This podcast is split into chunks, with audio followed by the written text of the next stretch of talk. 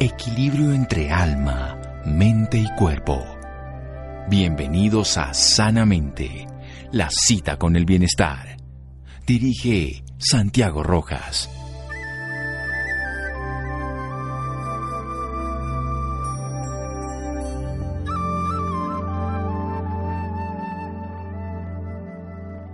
Los malos tiempos tienen un gran valor científico. Son ocasiones que un buen alumno no se perdería. Ralph Waldo Emerson. Buenas noches, estamos en Sanamente de Caracol Radio. Periodo de crisis, periodo de pérdida de muchas cosas que tienen sentido, pero para que aparezcan otras que tienen de pronto más sentido. Pero para eso tenemos que adaptarnos, transformarnos, volver al orden, algo que es lo que hacen los cuerpos en la física que se llama resiliencia. Pero hay que desarrollar algo más hermoso, lo que los orientales llaman esa compasión, ponerse en el lugar del otro y ayudar a aliviar su sufrimiento y sobre todo la capacidad de reconciliarnos. Vamos a hablar con un psiquiatra y psicoanalista en la Universidad del Rosario, con un fellow en medicina psicosomática en la Universidad de Bonn y de psicoterapia en la Universidad de Ulm, todo esto en Alemania. Ha sido docente de psiquiatría en varias universidades, Rosario, Javeriana y Sanitas y en la actualidad es docente adscrito a psicopatología, psicoterapia y mindfulness de la Universidad del Rosario aquí en Bogotá. Sus últimos 20 años de labores clínicas ha sido docente e investigador de desarrollo de estrategias para la reducción del estrés. Es meditador habitual desde hace más de 15 años y ha participado en múltiples retiros, talleres y seminarios sobre mindfulness, que es la conciencia plena, atención plena y meditación. Y nos va a hablar precisamente de esa resiliencia, de esa compasión en procesos de reconciliación. Mi querido amigo, doctor Daniel Alarcón, qué gusto tenerlo aquí. Buenas noches. Hola, Santiago. Buenas noches. No, al contrario, muchas gracias por invitarme a, tu casa y a tu espacio para hablar de estos temas tan importantes y tan interesantes. Gracias por, por invitarme. Bueno, para mí es maravilloso tener esta oportunidad y poder hacerle una pregunta para que definamos en, de a un minuto cada una básicamente lo que es resiliencia y compasión para que en las otras dos partes del programa usted nos explique toda esta forma de hacerlo de una manera más grande. ¿Qué es la resiliencia y luego qué es la compasión?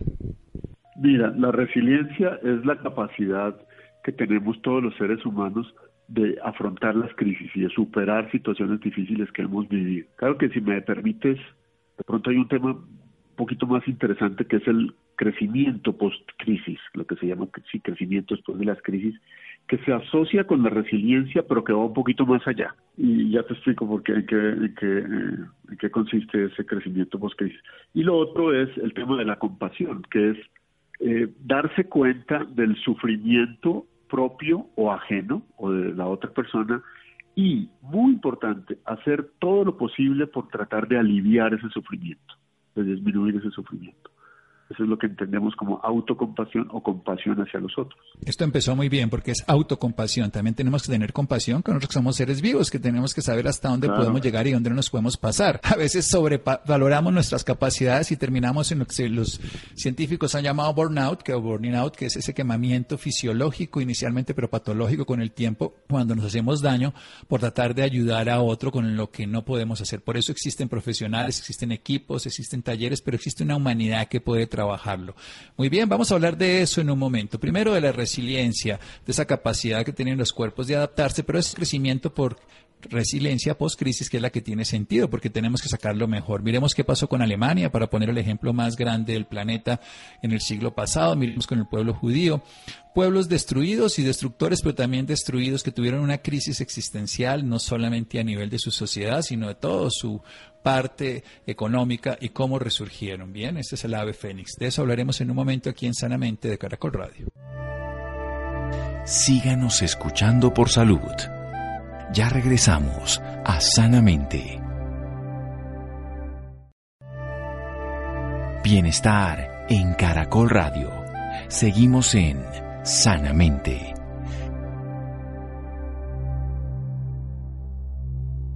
Seguimos en Sanamente de Caracol Radio. Ariel Alarcón, psiquiatra, psicoanalista en la Universidad del Rosario, realizó un fellow en medicina psicosomática en la Universidad de Bonn y psicoterapia en la Universidad de Ulm, en Alemania. Ha sido meditador, 15 años, profesor universitario, investigador.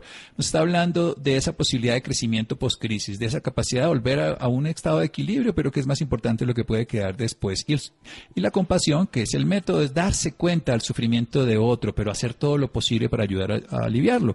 Me acordé de lo de Alemania, por eso lo cité, ya que usted estudió por allá. Bueno, todo suyo para que nos cuente de, esa resiliencia, pero sobre todo ese crecimiento y de esa compasión, doctor Alarcón. Bueno, eh, muchas gracias, Santiago, nuevamente. Mm. Sí, pues a ver, hay, hay dos elementos ahí centrales. Uno es que no nos sentimos satisfechos los, los trabajadores en salud mental solamente con que las personas recuperen su nivel de funcionamiento que tenían antes de la crisis, después de ella, después de que ha ocurrido una crisis, sino decimos porque hemos visto casos en los cuales las personas, al contrario de, de salir perjudicados por una situación traumática que hayan vivido, salen fortalecidos de ella. Entonces hay gente que se ha puesto a estudiar, bueno, ¿esto cómo pasa y por qué pasa? ¿Qué se necesita para que uno, digamos, después de la crisis, como la que estamos viviendo ahora todos, por la, por la pandemia, el COVID y por otras situaciones también sociales muy complejas, eh, estemos cuando todo esto se supere, aún mejor que, que lo que estábamos antes. Eso es un desafío muy, muy, muy grande. Entonces se han visto, grupos de investigación han visto que hay dos elementos centrales en el crecimiento post-crisis y luego, bueno, que están relacionados con el tema de la resiliencia. Uno es la capacidad de encontrar un significado nuevo en la vida, un significado, resignificar psicológicamente la vida, el sentido de la vida. Y el otro, muy importante también, un acercamiento a la espiritualidad. Entonces ve que la gente que después de una crisis dice, no, un momento, mi vida tiene sentido es si yo hago esto, aquello o aquello otro y principalmente esos, esos encuentros, el encuentro del sentido de la vida principalmente se asocia en general con proyectos altruistas, con proyectos de desarrollo humano, de desarrollo de comunidades, de desarrollo de personas, de que otros seres humanos estén mejor. Como aprendí que yo la pasé muy mal, quiero que otros seres humanos no la pasen mal, sino al contrario, que estén mejor.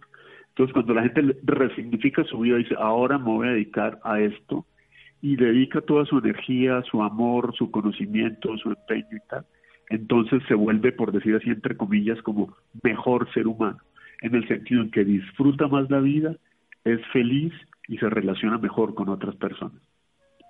Y cuando, y tú lo sabes mejor que nadie, porque yo lo he oído varias veces en tu programa, que he escuchado en, distintas charlas y en tus libros, cuando, cuando trabajas con pacientes terminales, ni hablar, el tema la espiritualidad. Cuando los seres humanos nos acercamos a un sentido trascendente de la vida y a un, a un ser superior y nos alineamos con con esa búsqueda de una trascendencia, de valores humanos también, pero valores humanos trascendentes, de más allá de la vida misma, más allá de lo material, más allá de, del, aquí y el ahora terrenal, concreto que estamos viviendo, entonces las personas que aún unen esos dos elementos, resignificación de la vida y acercamiento a la espiritualidad, entonces se vuelven mejores seres humanos después de las crisis. Bueno, excelente. Esa capacidad de encontrar un significado, un nuevo significado, resignificar la existencia y un acercamiento a lo espiritual, un proyecto de desarrollo humano, donde hay una empatía y una compasión. Una de las características de la compasión, de ese proceso empático que me parece muy interesante, es cuando el ser humano es capaz de ponerse en el lugar del otro y si ha sufrido sabe que no vale la pena sufrir y podemos ayudarlo a que deje de hacerlo y podemos además trascender el sufrimiento cuando entendemos que el sufrimiento independientemente de lo que lo causa es real, que la gente sufre y que podemos ayudar es aliviar el sufrimiento y no ayudar a favorecer. Vamos un poquito otra vez para atrás de esa resignificación, porque ahí sí, vuelve a decir, significa que lo que tenemos ahora no tiene sentido, no tiene significado, no tiene valor, ya no podemos tratar de volver a un pasado que no existe, sino construir un nuevo presente que tenga sentido. ¿Cómo se logra? Sí, eh, sí, muy, muy importante la pregunta. Esa resignificación, a ver, es cierto que no podemos volver al pasado porque el pasado ya pasó, pero el pasado nos puede servir de enseñanza. Y las personas que resignifican su vida es que vuelven a examinar el pasado y encuentran en él valores trascendentales, valores profundos. Por, por decir un ejemplo, alguien que después de una crisis muy compleja eh, se acuerda de un abuelo que tuvo, que se eh, dedicó a la educación, que fue un magnífico educador. y dice, caramba, mi vida, yo creo que le puedo dar un sentido a mi vida distinto si yo me dedico ahora a la educación, a formar gente, a capacitar gente, a promover el crecimiento humano a través, del, a través de la educación. Entonces sí tiene que tomar elementos de su pasado que hayan sido muy significativos, pero que los tenía olvidados por andar en el corre-corre, en el día a día, en el eh, tener, tener, tener, lograr, lograr, lograr, se olvidan de algunos valores fundamentales profundos. Otro puede descubrir, por ejemplo, por decir algo, su origen indígena, que tiene unas raíces indígenas muy profundas, pero las había negado y de pronto en, la, en medio de la crisis se da cuenta que todos los valores por los que había luchado no son importantes en, ese momento, dado que su vida ha estado en peligro, su vida está en una situación de crisis. Hey, yo en el fondo tengo un sangre indígena, tengo ancestros indígenas que voy a, a, retomar esos ancestros y voy a darle un sentido distinto a mi vida. Por ejemplo, y emprendo un proyecto ecológico, proyecto de cuidado de la naturaleza. Entonces, sí hay que mirar un poco al pasado, pero a mirar como lo esencial, lo fundamental, lo el núcleo central de valores humanos profundos que lo hagan sentir a la persona vibrar por dentro, que le hagan moverse, actuar de un modo diferente. Sí, es ir a nuestro origen, por decirlo así, además porque en últimas venimos todos de la Tierra. Cuando uno se da cuenta, por ejemplo, que el 90% de todo lo que ocurre en el planeta depende de aproximadamente 100 centímetros de capa orgánica que existe en el terreno y que si matáramos a todas las bacterias y virus se acabaría el mundo instantáneamente. Si acabáramos con los insectos nos moriríamos en cuatro meses, pero si acabáramos con los humanos la vida progresaría sin ningún problema en el planeta. O sea que no, no, está, no está en riesgo la vida en el sentido humano, está en sentido humano sí, pero en el sentido planetario no. Así que tenemos que pensar que algo que hagamos para la humanidad nos va, a, nos va a servir a todos, pero tenemos que reconocer que existe el planeta como tal. Hablemos un poquito más de la compasión, que es algo que definitivamente nos falta mucho y en este país indiscutiblemente cada vez que hay estas crisis descubrimos que es poco lo que hay. Sí, sí, sí, sí. Es un, sí, es un valor que además es, es muy importante enseñarlo, entrenarlo y, y mantenerlo vivo, ¿no? Es, digamos, para la compasión se necesita el elemento previo, que es el darse cuenta, que es el que da el mindfulness, la atención plena. Es porque muchas veces pasamos por la vida sin darnos cuenta de lo que está pasando, como la frase famosa de, de John Lennon. Entonces, mindfulness nos permite darnos cuenta, ¿estoy sufriendo? O la persona que tengo a mi lado está sufriendo, que muchas veces nos hacemos los locos, entre comillas, y, y decimos, no, eso no es verdad, no está sufriendo. Y hay un elemento central en esto que es darse cuenta del sufrimiento, el tema de la aceptación, que tú también has trabajado mucho en el tema de duelo y todas estas cosas. La aceptación es fundamental para poder hacer un, un buen trabajo de compasión. Es decir, lo que está pasando es lo que está pasando. Incluso para los orientales, que con, con, su idea del karma y estas cosas es lo que está pasando es lo que tendría que pasar. Entonces lo acepto de todo corazón. Es un, reto muy difícil porque a veces lo que está pasando son situaciones muy agudas, muy dolorosas que causan mucho sufrimiento. Pero a veces el sufrimiento se causa mucho más por la lucha, por no aceptar lo que está pasando, que por el, el hecho mismo de lo que está pasando. ¿no? Por ejemplo, yo qué sé, un paciente terminal por decir algo. No es verdad que soy terminal. Tengo que luchar por sobrevivir, sobrevivir, sobrevivir. Esa lucha, muchas veces, gente tratando de sobrevivir, y, tú lo conoces y nos has enseñado eso muchísimo, muchísimo más que, que cualquiera de nosotros, hace que la persona se olvide de aceptar su condición humana, aceptar su estado, por ejemplo, de terminal, y hacer un buen despedirse de su de su vida, de sus, seres, queridos. Yo tengo que luchar y luchar, luchar para sobrevivir. Entonces, el tema de la aceptación es central y la aceptación del dolor, del, del sufrimiento, tal como está ocurriendo, para luego encaminar todas las acciones que sean posibles para aliviar, ojo, no para suprimir, para aliviar, para atenuar, para disminuir el impacto del dolor, el impacto del sufrimiento. Entonces, ¿qué puedo hacer yo No ignorar mi sufrimiento, que es lo que pasa muchas veces con, trastornos eh, somáticos de cualquier tipo. No, no, no es verdad. Ahí tengo como un dolorcito de cabeza y no le para bolas y no le para bolas y no le para bolas y cuando se da cuenta convulsiona la persona, ¿no?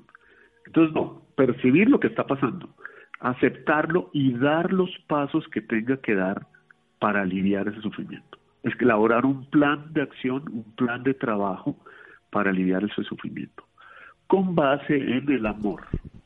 El amor es un... Bueno, vamos a hablar de eso.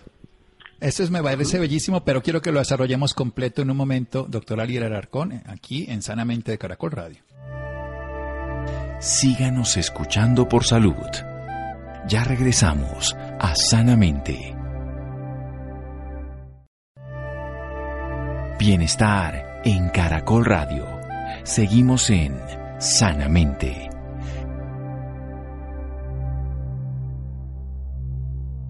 Seguimos en Sanamente de Caracol Radio con un psiquiatra, psicoanalista en la Universidad del Rosario, con fellow en medicina psicosomática en la Universidad de Bonn y psicoterapia en la Universidad en Alemania. Estamos hablando a propósito de nuestra realidad exterior que está compleja, pero que tenemos una capacidad de encontrar el significado, un nuevo significado, resignificarlo, yendo a un pasado para saber lo que tiene sentido, pero construyendo un nuevo presente. Y precisamente también a través de un acercamiento a la espiritualidad con proyectos de desarrollo humano donde la empatía y sobre todo la compasión, la empatía está incluida dentro de la compasión, nos permitan ayudar a comprender que hay sufrimiento, descubrirlo, percibirlo, aceptar que existe y hacer un plan, un plan que lo transforme. Y eso es lo que nos iba a hablar en este momento, un plan de amor que desde la compasión transforme, transforme eso que es sufrimiento en algo que tenga sentido.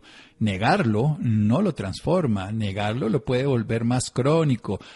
Realizar sufrimiento en los demás, por supuesto, es crueldad, pero transformarlos, compasión. ¿Cómo lo logramos, doctor Alarcón? Sí, muy bien. Eh, este, estaba diciendo que el tema clave es el del amor, es decir, ¿por qué merezco aliviar el sufrimiento. Porque, porque me quiero, porque yo soy una persona que vale la pena. O el ser humano que está al lado mío, que está sufriendo, es un ser humano que vale la pena. Ahí, eh, que, que vale la pena que esté bien, que vale la pena que sea feliz, que vale la pena que se desarrolle como persona. Lo mismo, lo mismo yo, ¿no? Entonces, ahí es donde tengo que encontrar, vuelvo y juego un poquito mis valores y el sentido de la vida, decir, bueno, ¿por qué yo necesito tener bienestar? Porque soy un buen ser humano, porque tengo valores, porque me han inculcado valores como el 99% de la gente, porque me han inculcado cosas buenas en la vida, entonces merezco desarrollarlas eh, para, vuelvo y juega lo que hablábamos al comienzo, encontrarle un sentido a mi vida, progresar, un sentido trascendente y ser un mejor ser humano pero por el hecho de que merezco el amor, entonces me doy a mí mismo el trato que le daría. Eh, hay dos ejemplos muy buenos que, usamos todo el tiempo en nuestros talleres de, autocompasión. Uno es el trato que cualquier ser humano le daría a un niño que está sufriendo. Automáticamente uno está en un parque, en una parte, bueno, ahora es más difícil ese tipo de contactos sociales, pero uno ve a un niño sufriendo y uno dice, venga, mijito, venga para acá, pues con los propios hijos ni hablar, o con los familiares cercanos. Ven, ¿qué te pasa? ¿Cuál es el miedo que tienes? Tranquilo, no te preocupes, conmigo estás seguro, vamos a salir adelante. El niño tiene una pesadilla por la noche y se despierta, 99.9 de los papás que no tienen que hacer ningún posgrado en psicología ni nada para reaccionar de esa manera, porque eso es innato los seres humanos, se van con, uno, con una actitud compasiva frente a ese niño que se despertó con un terror nocturno y lo tratan con cariño y con amor para que el niño supere el miedo. Esa misma esencia de, de buen trato humano que tenemos como, como un engrama en nuestra mente, en nuestro funcionamiento mental, interpersonal y social, tenemos que aplicarlo con nosotros mismos. Hey, venga, Santiaguito, venga, lo consiento, mijito. No se preocupe, usted es un buen médico, usted es un buen ser humano, usted ha ayudado a muchas personas. Está pasando por un mal momento, claro, pero venga, venga, yo lo consiento. Le voy a dar esa comidita que tanto le gusta, le voy a hablar las palabras amables que tanto, porque usted no vale la pena que usted sufra, pudiendo aliviar ese sufrimiento. Entonces ese es ese trato a nosotros como al niño interior, desde el adulto interior, darle amor, ternura, comprensión, apoyo y un ambiente seguro. Un elemento central para desarrollar la resiliencia es un ambiente seguro, la seguridad, que el, que el niño, que la persona, el ser humano adulto se sienta seguro, contenido, no en peligro, apoyado, estimulado. Y el otro, otro elemento que, que usamos mucho en nuestros talleres es el desarrollo del yo observador compasivo, que es lo, lo, lo denominamos de distintas maneras, pero es el buen amigo interior. Es decir, esa persona que lo conoce a uno, pero no, el buen amigo interior no es el amigo alcahueta que lo victimiza. Dice, ay, sí, los demás son los malos, usted es la víctima, lo hirieron, le hicieron daño y mire, y ahora véngase, no, con tanto problema que tenemos ahora de violencia. Sino es el buen amigo interior, ese que conoce tus valores, que conoce tus, tus potencialidades y tus habilidades para, para ser buena persona y para crecer, y trata de estimularlos al máximo en la situación de crisis, en el momento difícil. Entonces es, acudimos con una serie de prácticas y ejercicios a visualizar y a que la persona tome conciencia de ese buen amigo interior o ese cuidador interior y lo desarrolle, lo fortalezca, lo haga más vivo, más presente, más activo en el funcionamiento mental, contigo mismo y en el funcionamiento mental con el otro.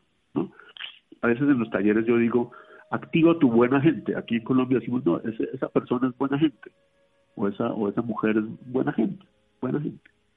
Todos tenemos un buen agente interior.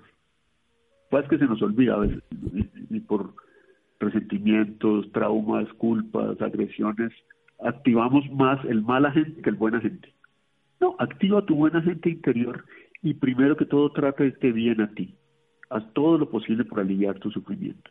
No, y es que el sufrimiento, volvemos a, los orientales, empecemos con el Buda histórico que lo decía, el dolor es inevitable, el sufrimiento es opcional, o sea, el dolor es un hecho real, tenemos una materia que se puede resentir y tener dolores de todo estilo, pero el sufrimiento es la forma en que nosotros evocamos nuestras incapacidades internas las proyectamos como frustración y generamos una perpetuación de esto. O sea, nosotros podemos intervenir más en el sufrimiento que en el dolor, en el sentido que lo podemos transformar y nos está dando una estrategia práctica. Primero tratemos a este ser, podemos ser autocompasión o a otro, a través de lo que haríamos o como lo haríamos con un niño que sufre, como un niño que está herido, como un niño que está desvalido, como un niño que está abandonado, con ese cariño, comprensión, contención, lo que es la compasión. Y segundo, con ese yo observador compasivo, que lo diríamos en el lenguaje más parroquial, un buen amigo interno, ese amigo que nos acompaña, nos conoce y sigue siendo nuestro amigo. Es un yo observador, además. ¿Eso qué quiere decir? Que es un yo no analítico, crítico y destructor. Es simplemente alguien que describe los hechos con naturalidad, como quien está viendo un paisaje, sin ponerle una connotación desde el punto de vista destructiva, sino desde el punto de vista de estos son los hechos. Uno más uno, dos, Dios, apareció esto, venga a ver cómo actuamos. ¿Y qué ocurre cuando pasan este tipo de experiencias que usted conoce en sus talleres y en la práctica profesional, doctor Lararcón? Gente, la gente se transforma. Por un lado, alivia el sufrimiento.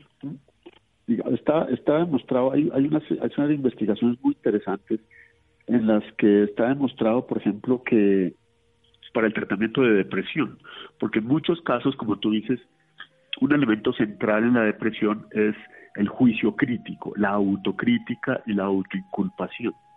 Entonces, cuando la persona se da cuenta que que, no vale la pena autocriticarse y flagelarse tanto, sino tratarse bien, entonces eh, los síntomas de depresión comienzan a ceder con otras, con otra serie de estrategias, estrategias adicionales. Pero, por ejemplo, hablando, tú decías al comienzo de la entrevista, hablando de agotamiento profesional, de burnout, se ha visto que eh, profesionales de la salud y hospitales, clínicas, universidades de la salud que hacen programas de autocompasión, de mindfulness de autocompasión en sus, en sus empleados, disminuyen muchísimo el agotamiento profesional, porque rescata esos valores humanos altruistas tan importantes para sentirse bien, para sentir que, que la vida tiene sentido. Entonces, al rescatar los valores altruistas de las personas, promover el buen trato hacia sí mismos, promueven automáticamente el buen trato hacia los pacientes. Entonces las personas se estresan menos, eh, trabajan mejor, tienen mejores desempeño eh, técnico en, las cosas que tienen que hacer, por ejemplo, al servicio de los otros, se desgastan menos y los pacientes están más satisfechos y tienen menores quejas. Por eso muchos administradores en salud están diciendo, venga, contratemos a estas personas con todos estos planes de humanización de la medicina. Lo que se ha llevado es no solamente humanización, sino incremento de las habilidades de compasión. Y se han dado cuenta que es una inversión tremendamente rentable, porque los profesionales trabajan mejor, los pacientes están más contentos, se quejan menos. Por ejemplo, un estudio muy interesante y muy sencillo que hicieron en, la Universidad de Oregon con el reingreso a urgencias, ¿no? Tú sabes que los pacientes a veces consultan a urgencias y los, los médicos estresados los ven rápido y les mandan, bueno, esto y, si, y tiene algún problema, vuelva la persona vuelve otra vez y vuelve otra vez y vuelve otra vez. Creo que el 40%, person 40 de las personas que consultan a urgencias reconsultan dos y tres veces más después. Hicieron un plan de, de, compasión con profesionales de la salud y resulta que el reingreso a urgencias se redujo al 10% de esos de, de, los pacientes que veían estos médicos. ¿Por qué? Porque los atendían mejor porque se daban cuenta de las necesidades emocionales. La mayoría de las necesidades de las personas son emocionales primero y físicas después. No es que ignoran la parte física, pero se daban cuenta que, que esta persona está preocupada, tiene rabia, tiene miedo. Venga, hablemos sobre eso. 40 segundos de hablar sobre la parte emocional del paciente lo hace sentir mejor. La persona se va para su casa, se siente feliz, se siente bien atendida y no necesita volver a consultar a urgencia. Es costo eficiente de un modo muy significativo. Pues indiscutiblemente, si a uno lo atienden bien y sobre todo lo acogen en lo emocional, uno va a sentir que hay una relación con la otra persona, es sentirse importante. Cuando hablábamos precisamente en otra oportunidad de la prevención del suicidio, que precisamente la semana pasada fue el Día Internacional, usted nos enseñaba que una persona que puede llegar a destruirse y a agredirse y a atentar contra su vida tenía dos consideraciones, sentía que no había esperanza y por otro lado que no se sentía parte de que no se sentía acogido, que no se sentía útil y por eso era prescindible. Pues si uno como enfermo llega a ser atendido como con una situación de compasión, si uno como el Estado lo siente compasivo, si siente a la madre, a la sociedad compasivo, pues se siente parte de. Para terminar, y esto aplicado precisamente ya a nivel de nuestro conflicto, ¿cómo se haría? Tendremos dos minutos, yo sé que es simplemente una idea pero lo desarrolla usted muy bien en todo lo general, lo particular, lo consultorio, pero a nivel masivo colombiano, ¿qué tendríamos que desarrollar como individuos para nuestra sociedad? Uy, si aplicado al conflicto, pues a ver, yo tendría como dos, dos consideraciones. Una es eh, la resiliencia, necesitamos hacer una resiliencia nacional, digamos, si, si yo fuera eh, tuviera algún tipo de poder distinto al que tengo aquí escasamente en mi casa y a veces con mis alumnos y eso, yo diría, bueno, decreto a partir de ahora hacer un ministerio de resiliencia. Sí, lo que necesita nuestra sociedad, y más ahora en COVID y en COVID-19 y todas estas cosas, más todos los, los ciclos de violencia tan complejos en los que vivimos. Si nos empeñáramos de verdad en promover la superación de la crisis a partir de volver a nuestros valores fundamentales como, como personas, como seres humanos, creceríamos todos como, como humanidad, creceríamos y como país, desde luego, ¿no? Pero eso es un, tema muy utópico, pero cada persona en su ambiente, en su círculo de, de influencia puede decir, ¿qué puedo hacer para aprender de esta crisis y para fortalecerme, para leer el mensaje que hay en la crisis el mensaje de crecimiento, de optimismo, de mejoramiento. Por un lado, y eso, hay políticas y hay estrategias y hay protocolos que se siguen, uno, dos, tres, cuatro, y producen el resultado, y es que desarrollan altruismo en la gente y optimismo, ganas de, de, superar los problemas. Pero en nuestro conflicto, pensando ya en el tema, en el tema, en el tema interpersonal, que determina lo interpersonal, pero es social también, es darse cuenta que el otro también está sufriendo, no solamente yo. Digamos, sufrir es de seres humanos. Y es tratando de aliviar el sufrimiento, tanto el mío como el tuyo, como el del otro, es como salimos adelante.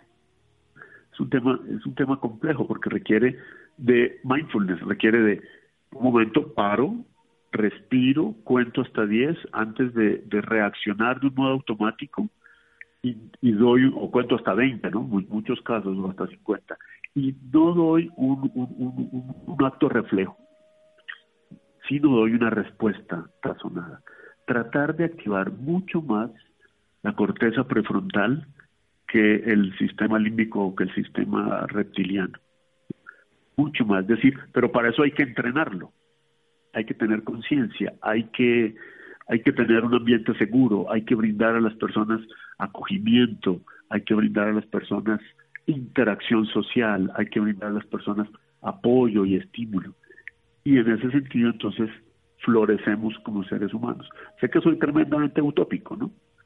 Pero ya como decía hace un momento, también citando a John Lennon, vuelvo a citarlo nuevamente, es, sí, pueden decirme que soy un soñador, un utópico, pero por fortuna no soy el único. Aquí tengo al frente a un maravilloso entrevistador que también piensa como yo que no somos los únicos que soñamos con que, con que esta humanidad puede, puede mejorar. Ariel, hay que hacer que los sueños se vuelvan realidad y esa es la idea. Ya no es una utopía, sino es una construcción. Y es una construcción que toca primero planearla en la mente, luego toca desarrollar este instrumento a través de técnicas que obviamente se aprenden, como el mindfulness que usted muy bien enseña. Y luego es eso, usted lo decía, primero que estamos dispuestos a aprender. Si estamos dispuestos a aprender, ya hemos hecho mucho, porque no nos vamos a quedar simplemente en el renegado, sino en el transformado a través del aprendizaje. Y luego, seamos compasivos. Empezamos a ver que el sufrimiento existe y que nosotros podemos ser parte de la solución o del problema. Y somos parte de la solución, capacitémonos para coger ese otro, para comprender que el sufrimiento, sea la causa que sea, es real y que entre todos podemos solucionarlo. Muy bello, muy bello doctor Alarcón, ¿dónde lo pueden ubicar, aprender más de usted, seguirlo en redes sociales, tener consulta profesional como psiquiatra, como maestro de meditación? Pues ah, muy amable, sí, yo estoy en, redes sociales, tenemos un, canal en YouTube donde tenemos muchas meditaciones guiadas gratuitas que se llama como yo, Ariel Alarcón Plada, y en mi empresa que se llama Real Lax, Real-LAX, eh, también en, Instagram somos real eh, real.lax1, reallax1. O Ariel Alarcón Prada me encuentra también en Instagram o en YouTube. Ahí, con todo gusto, me escriben por, por el mensaje interno y podemos hacer una cita, un taller empresarial o grupal, el grupo que quieran, con todo gusto.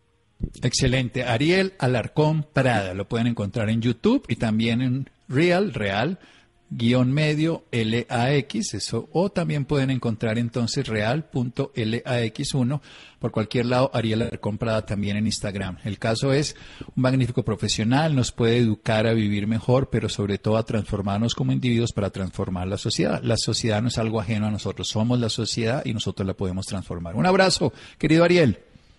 No, gracias, gracias Santiago. Un abrazo grande también para ti. Encantado de estar en tu programa. Es un honor que haya venido. Seguimos en Sanamente de Caracol Radio. Síganos escuchando por salud. Ya regresamos a Sanamente. Bienestar en Caracol Radio. Seguimos en Sanamente.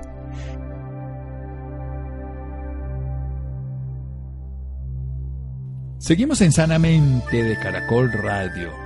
La clínica del country y Clínica de la Colina están realizando un llamado para recordar a los bogotanos la importancia de cuidar su salud y no descuidarla en esta época de pandemia. Ronaldo. Buenas noches Santiago y también para todas las personas que nos escuchan a esta hora en Sanamente de Caracol Radio. Como consecuencia del temor al contagio del COVID-19, durante el confinamiento las personas dejaron de consultar a las instituciones de salud, aumentando el riesgo de no tener diagnóstico temprano y el tratamiento oportuno, que influye significativamente en el desenlace clínico de los pacientes.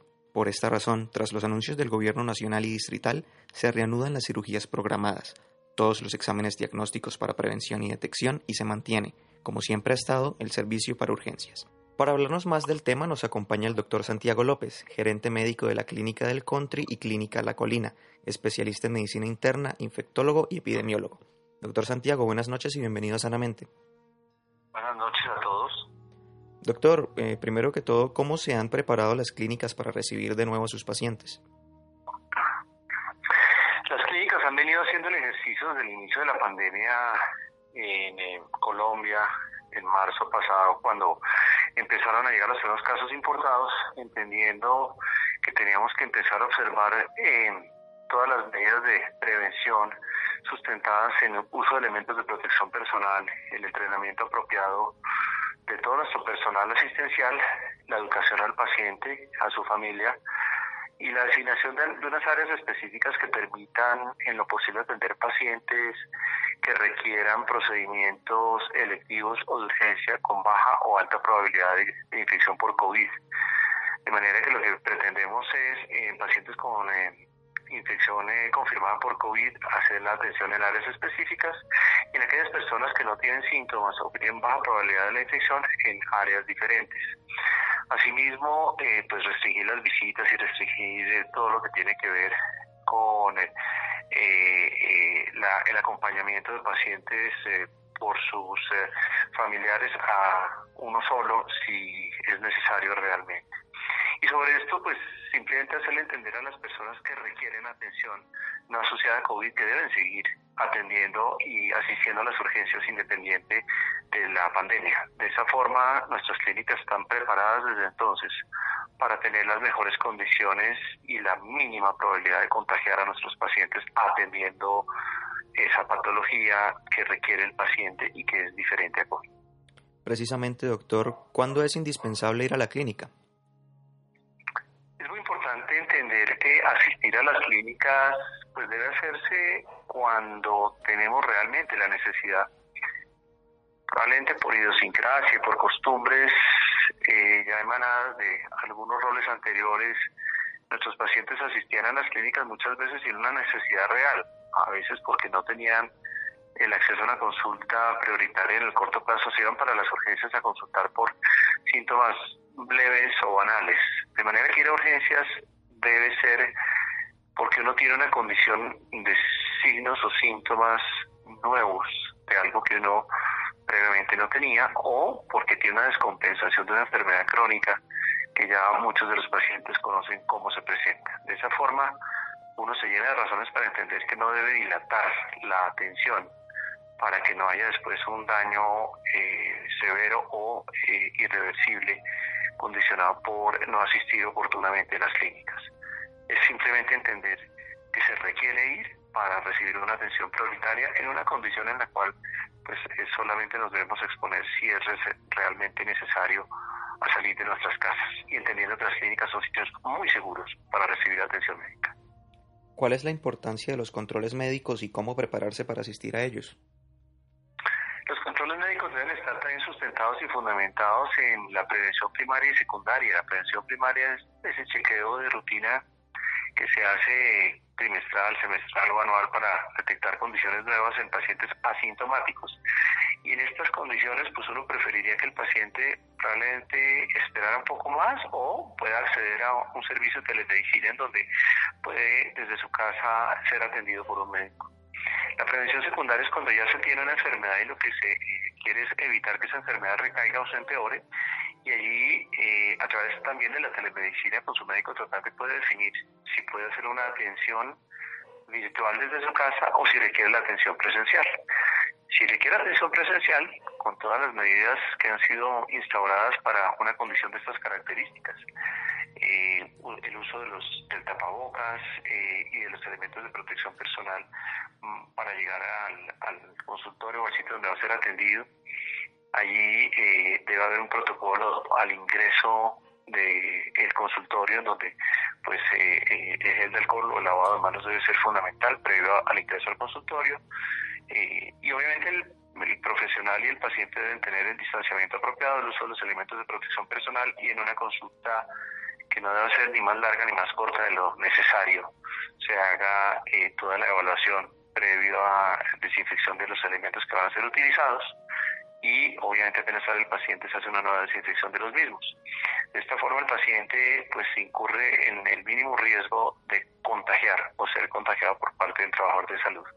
Solo de esa forma uno entiende que deberá ir y si requiere presencial y si no pues lo puede hacer por telemedicina.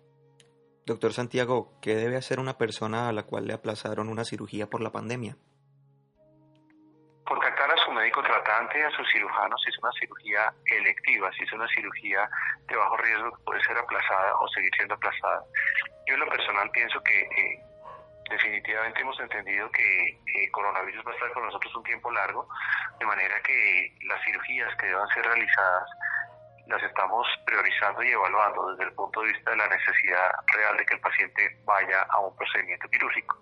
Pues contactará a su médico, evaluará la condición real o actual y sobre ello programará la cirugía en un momento como el actual en el cual ya disponemos de quirófanos eh, para pacientes de baja eh, probabilidad de tener coronavirus, en donde eh, van a ser operados sin problema ninguno, ya sea ambulatorio o con una estancia hospitalaria corta. de manera que lo que tienen que hacer es con su médico tratante definir la necesidad de la cirugía y la fecha de la misma.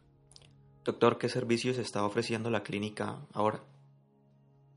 En este momento nuestras clínicas están ofreciendo los servicios se venían prestando antes de pandemia, es decir, ya hemos hecho reapertura de los servicios ambulatorios, por ejemplo, radiología, TAC, resonancia, radiografías simples, eh, mamografías, etcétera. Eh, gastroenterología para procedimientos ambulatorios bajo las condiciones y protocolos apropiados, cardiología, pruebas de esfuerzo, eh, ecocardiogramas, electrocardiogramas, etcétera, de manera que los servicios ambulatorios en pleno ya están abiertos. La consulta externa, pues en el caso de la clínica La Colina tenemos una consulta institucional donde ya hay reapertura algunos profesionales atendiendo de manera virtual o presencial. Y en la clínica del Country, eh, pues no tenemos una consulta institucional, eh, eh, sino que cada médico adscrito tiene su consultorio y cada uno está definiendo qué pacientes atiende y cuáles no. Manera que el paciente debe saber que en este momento puede acceder a los servicios que requiera eh, y si por alguna razón no los encuentra, eh, seguramente a través de su médico tratante puede establecer las alternativas y los sitios especiales para ser atendido. Según un estudio de la Organización Mundial de Salud publicado en junio, durante la pandemia globalmente se interrumpieron los tratamientos de cáncer en un 42% y enfermedades crónicas en un 63%, y se disminuyó un 31% la atención de emergencias cardiovasculares. ¿Cómo interpreta y qué significa esto para ustedes como sector salud? Desafortunadamente, el sector salud y los, ah, las clínicas, eh, eh, digamos, las instituciones de prestación de servicios tuvieron que restringir el acceso eh, de los pacientes para ciertos servicios. Y por otro lado apareció todo ese fenómeno de miedo, de preocupación por parte del paciente a asistir a la consulta. Esto ha hecho que varios pacientes que tienen eh, síntomas y signos de enfermedades nuevas o descompensación de enfermedades previas no hayan consultado oportunamente. Les quiero decir que los servicios de urgencia en este momento están empezando a recibir pacientes con urgencias cardiovasculares, oncológicas, de pacientes que no sabían que tenían dicha enfermedad, que no mm, habían querido asistir a los servicios de urgencias por miedo y que están llegando a una condición aguda y muchas veces grave e irreversible. De manera que sí es paralelo a la pandemia de COVID eh, evidente la aparición de una eh, epidemia de enfermedad crónica y aguda retrizada. Por eso es que estamos invitando a los pacientes a que asistan de una manera oportuna y pues obviamente muy racional a la atención de los signos y síntomas requieran una evaluación y que permitan saber si hay que hacer alguna, con, alguna intervención o alguna situación definida. Doctor, ¿cuáles son esos pacientes que no deben interrumpir controles ni tratamientos médicos? Crónica deben seguir sus tratamientos. Nosotros tenemos pacientes pues, de patología crónica, por ejemplo, quimioterapias crónicas, pacientes que, toman antirretrovirales, pacientes hipertensos, diabéticos. Son pacientes que tienen que seguir tomando su medicación y asegurar el acopio de su medicación para no interrumpir los tratamientos. Asimismo, los pacientes que requieren eh, chequeo porque han tenido eh, han terminado tratamiento recientemente y se quiere evaluar que no haya habido recaídas de la enfermedad, deben asistir eh, bajo los protocolos que hemos mencionado y bajo las condiciones que se han mencionado a su chequeo de telemedicina para no perder mm, todo lo que se había avanzado en el tratamiento o de manera presencial si así se requiere. De manera que siempre la comunicación entre el médico tratante o un médico de cabecera o un médico del, del aseguramiento con el paciente le permite saber eh, cuál es el paso a seguir y apenas sale del consultorio cuál es el próximo paso en términos de la atención o del diagnóstico o del seguimiento que se tiene que hacer para que los pacientes no pierdan la secuencia y sobre todo no acumulen situaciones que les pueden dejar de daños irreversibles o una condición crónica grave. Doctor, en este tiempo cualquier paciente tendrá programada su cita o control o hay alguna prioridad para ciertos pacientes?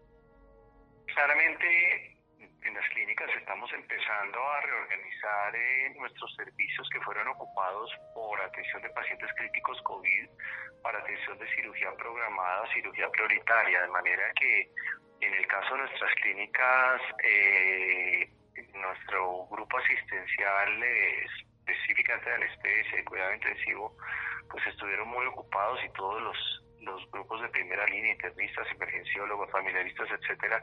Y en este momento que ya ha bajado un poco el volumen de paciente COVID, lo que estamos es eh, reorganizando el recurso humano para que los anestesiólogos estén disponibles para las cirugías selectivas y prioritarias no eh, digamos, no, no asociadas a COVID o que se requiera pues hacer una intervención. Sí estamos priorizando porque no tenemos en el caso de nuestras clínicas, eh, el volumen y la disponibilidad del 100% de nuestras salas para atender los pacientes que así lo requieren en cirugía electiva, pero hemos venido poco a poco eh, mejorando estos espacios y estas disponibilidades para que los pacientes se, digamos que se clasifiquen prioritarios eh, y de necesidad inmediata sean operados en, digamos, prioritariamente. Doctor, alguien que acuda a una clínica por servicio de urgencias debe tener algún cuidado especial luego de salir de esta y al llegar a su casa en todo esto en cuanto a, temas de desinfección? Pues fundamentalmente, eh, y eso es lo que nos ha pasado a los propios empleados de salud, venimos a las clínicas, estamos 8, 12, 24 horas, y cuando llegamos a nuestra casa lo primero que hacemos es, lógicamente, eh, pues despojarnos de nuestra ropa de trabajo, hacer la desinfección eh, de los zapatos, de las suelas de los zapatos, un buen lavado de manos, desechar eh, de manera apropiada los elementos de protección personal que se usaron en el hospital, eh, hacer lavado con agua y jabón de la, de la ropa que ha sido utilizada, tomamos una ducha. Nadie está diciendo que la ducha esté partiendo en dos la historia del COVID en los empleados de la salud, pero créanme que es difícil encontrar el colega o el empleado de salud que no se baña después de llegar de un hospital eh, usar los elementos de protección personal, estar alerta de cualquier síntoma que le sugiera eh, al empleado de la salud que pueda haber sido contagiado y por ende que pueda poner en riesgo su núcleo familiar. Eso es lo que se tiene que hacer y eso es lo que tiene que hacer una persona que salió del hospital. Eh, así haya durado unas horas, pues simplemente llegar, lavarse las manos, desechar los elementos de protección, cambiarse de ropa y estar alerta de los cambios relacionados con síntomas COVID y con síntomas relacionados con su enfermedad. Finalmente, doctor, ¿alguna recomendación para todos los, los pacientes que nos escuchan a esta hora y tienen miedo pues de acercarse a una clínica por algún tema urgente? Yo creo que es importante en la vida diferenciar el miedo en términos de lo que pueda representar en riesgo. Todos tenemos miedo de salir, pero tenganle miedo a una enfermedad que no está eh, diagnosticada o que no está controlada. Eh, porque el riesgo de estar confinado en su casa puede estar eh, perdiendo minutos valiosos en el abordaje, si hay síntomas y signos eh, de alguna condición nueva o de descompensación de una condición vieja. de manera que no tengan miedo en consultar si es requerido nuestras clínicas. como les he insistido a lo largo de esta entrevista, pues están divididas en atención de pacientes de alta probabilidad y de baja probabilidad. Somos un grupo de profesionales que hemos aprendido muchísimo, nos hemos entrenado bastante, hemos atendido casi 3.000 pacientes eh, desde marzo hasta esta fecha en ambas, entre ambas clínicas y créanme que lo que sí hemos eh, aprendido es a cuidarnos nosotros mismos, a cuidar nuestras familias y a cuidar muy esmeradamente a nuestros pacientes para que no haya complicaciones tanto de enfermedad COVID como no COVID. Perfecto, doctor Santiago López, gracias por esta valiosa información y por acompañarnos esta noche en Sanamente a nuestros pacientes y sus familias. Gran abrazo a todos. Muy bien, llegamos al final de Sanamente. Muchas gracias Laura, muchas gracias Freddy, Iván, Ricardo Bedoya, Jessy Rodríguez. Quédense con una voz en el camino con Ley Martin. Caracol piensa en ti. Buenas noches.